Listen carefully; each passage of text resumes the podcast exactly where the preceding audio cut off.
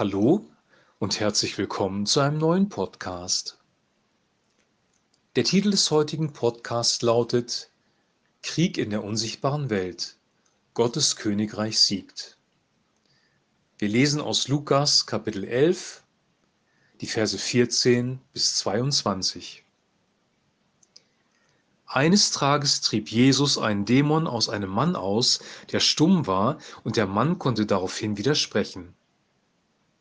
Die Menschen staunten, doch ein paar von ihnen sagten, kein Wunder, dass er die Dämonen austreiben kann. Er hat seine Macht vom Satan, dem obersten der Dämonen.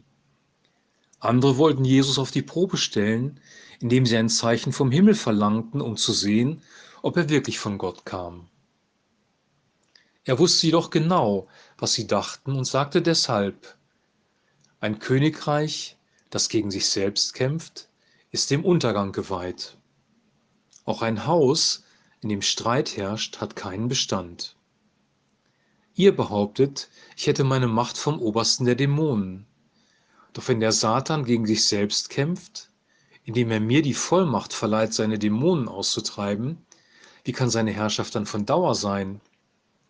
Und wenn ich meine Macht vom Herrscher der Dämonen habe, was ist da mit euren eigenen Leuten? Auch sie treiben Dämonen aus, sie werden euch nach euren eigenen Worten richten. Wenn ich aber Dämonen austreibe durch die Macht Gottes, dann ist das Reich Gottes zu euch gekommen. Denn solange ein starker Mann bewaffnet seinen Palast bewacht, ist sein Besitz sicher, bis ein Stärkerer angreift und ihn besiegt, und der Stärkere nimmt ihm seine Waffen auf die er vertraute, und verteilt seinen Besitz.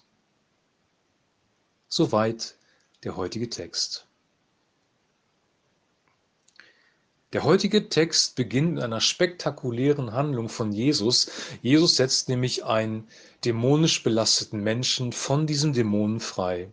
Er treibt den Dämonen aus dem Mann aus. Und das wird sichtbar für alle, die das sehen und einige sind wirklich erfreut darüber und andere unterstellen ihm, dass er in der Kraft Satans diesen Dämon ausgetrieben hat. Also den Menschen war durchaus bewusst, dass es dämonische Geister gibt, das wird nicht hinterfragt. Sie erkennen auch, dass es ein dämonisches Reich gibt. Sie sagen nämlich, dass Satan der oberste der Dämonen ist, aber sie unterstellen Jesus, dass er aus einer falschen Quelle heraus agiert hat dann macht Jesus unmissverständlich klar, wenn das so wäre, dann wäre das Reich des Teufels dem Zerfall gewidmet, weil nämlich, wenn man sich gegenseitig bekämpft in einem Reich, wird dieses Königreich untergehen. Und das ist eine historische Wahrheit, die wir auch in der Geschichte der Menschheit sehen, dass wenn Spaltung in ein Reich hineinkommt, in eine militärische Macht, dann wird diese Macht keinen Bestand haben, weil es dann der Feind leicht hat, diese Macht, dieses Reich zu besiegen. Dann geht Jesus weiter und stellt ihnen die Frage, ja, aus welcher Kraft denn ihre eigenen Volksgenossen agieren, wenn sie Dämonen austreiben. Also er macht unmissverständlich klar, es gibt diese Reiche, es gibt dieses Reich der Finsternis, aber wenn dieses Reich der Finsternis in sich uneins ist und in sich gespalten ist, wird es A zerfallen. Und zweitens wäre dann die Frage, aus welcher Kraft denn die anderen Juden, die Dämonen austreiben, agieren. Diese beiden Fragen sollten ausreichen, um die Menschen zum Nachdenken zu bringen. Also das Reich der Finsternis, das Reich der Sünde, das Reich des Teufels, der Fürst dieser Welt genannt wird, steht auf der einen Seite und ist ganz klar zu identifizieren. Auf der anderen Seite ist das Reich Gottes mit seinen Werten, mit seiner Weisheit, in dem der Heilige Geist wirkt, in dem Jesus König ist das ist das Reich des Lichts. Und wir sind versetzt, wenn wir Christen geworden sind, in das Reich des Lichts, in das Reich des Sohnes Gottes. Also diese beiden Reiche unterscheiden sich radikal voneinander. Im Reich der Finsternis, im Reich Satans ist Hass, im Reich Gottes ist Liebe. Im Reich Satans herrscht sexuelle Unmoral, im Reich Gottes herrscht Reinheit. Im Reich der Finsternis ist Lüge, Täuschung und Schein, im Reich Gottes ist Wahrheit und Ehrlichkeit und Aufrichtigkeit.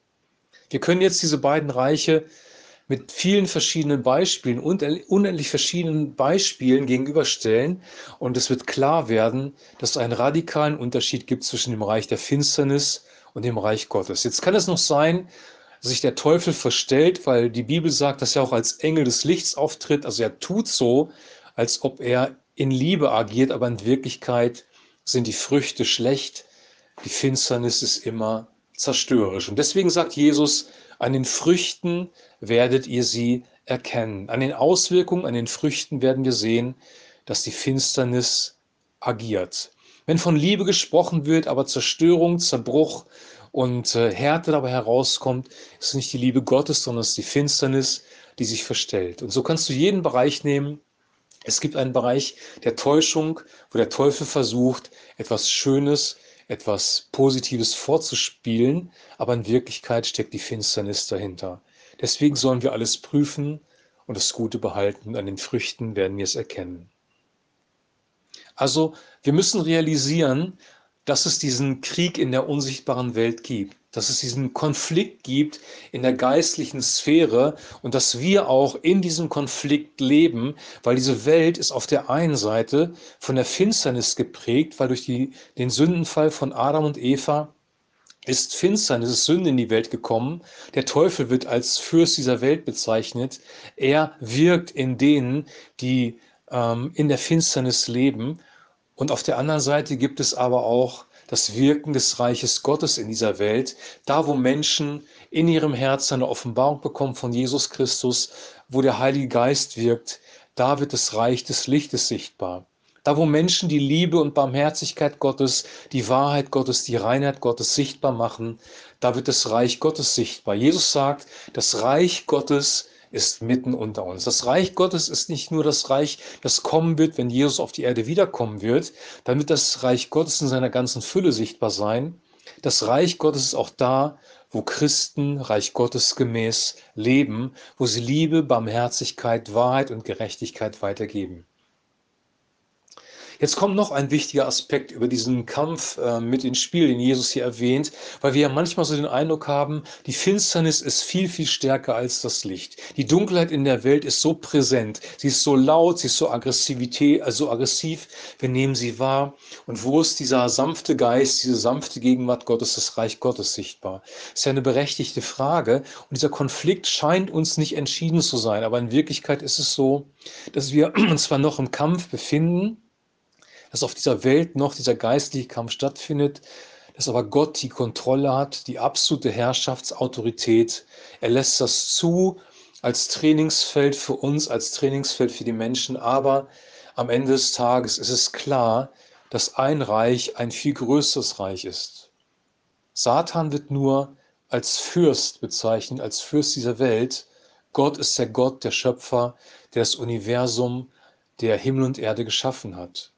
Und das ist ein, kein gleichberechtigte Position, sondern Gott ist unendlich viel größer als alle Mächte der Finsternis zusammen. Und deswegen wird das Gottesreich sich am Ende des Tages auch durchsetzen. Und das lesen wir in der Offenbarung sehr, sehr klar, dass Jesus wiederkommen wird, der Teufel gebunden wird, Christus wird sein Friedensreich aufrichten, es wird einen neuen Himmel und eine neue Erde geben. Also der Endsieg in diesem geistlichen Konflikt steht schon fest. Und deswegen sagt Jesus, denn solange ein starker Mann bewaffnet seinen Palast bewacht, ist sein Besitz sicher, bis ein Stärkerer angreift und ihn besiegt, und der Stärkere nimmt ihm seine Waffen, auf die er vertraut und verteilt seinen Besitz.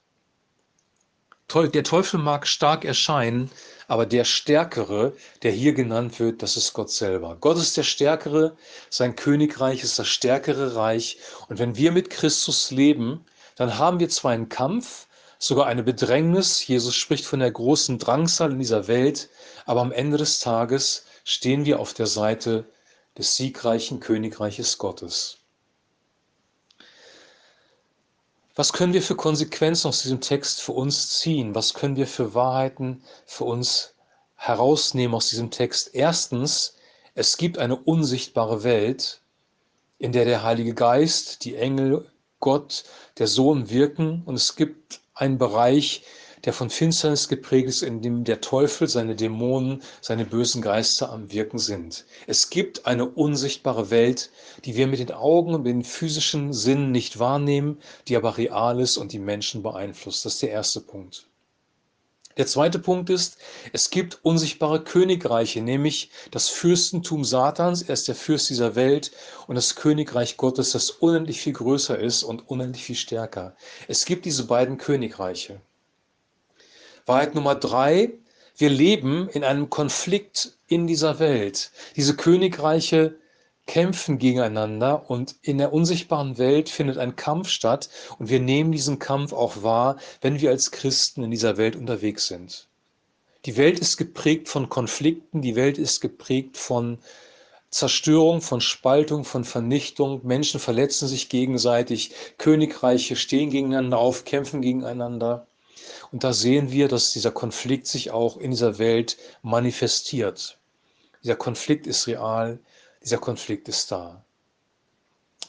Wir dürfen uns entscheiden, wenn Gott uns berührt hat, uns von neuem geboren hat, wenn unser Herz berührt worden ist vom Heiligen Geist und wir Christus erkannt haben, in dem Königreich Gottes zu leben.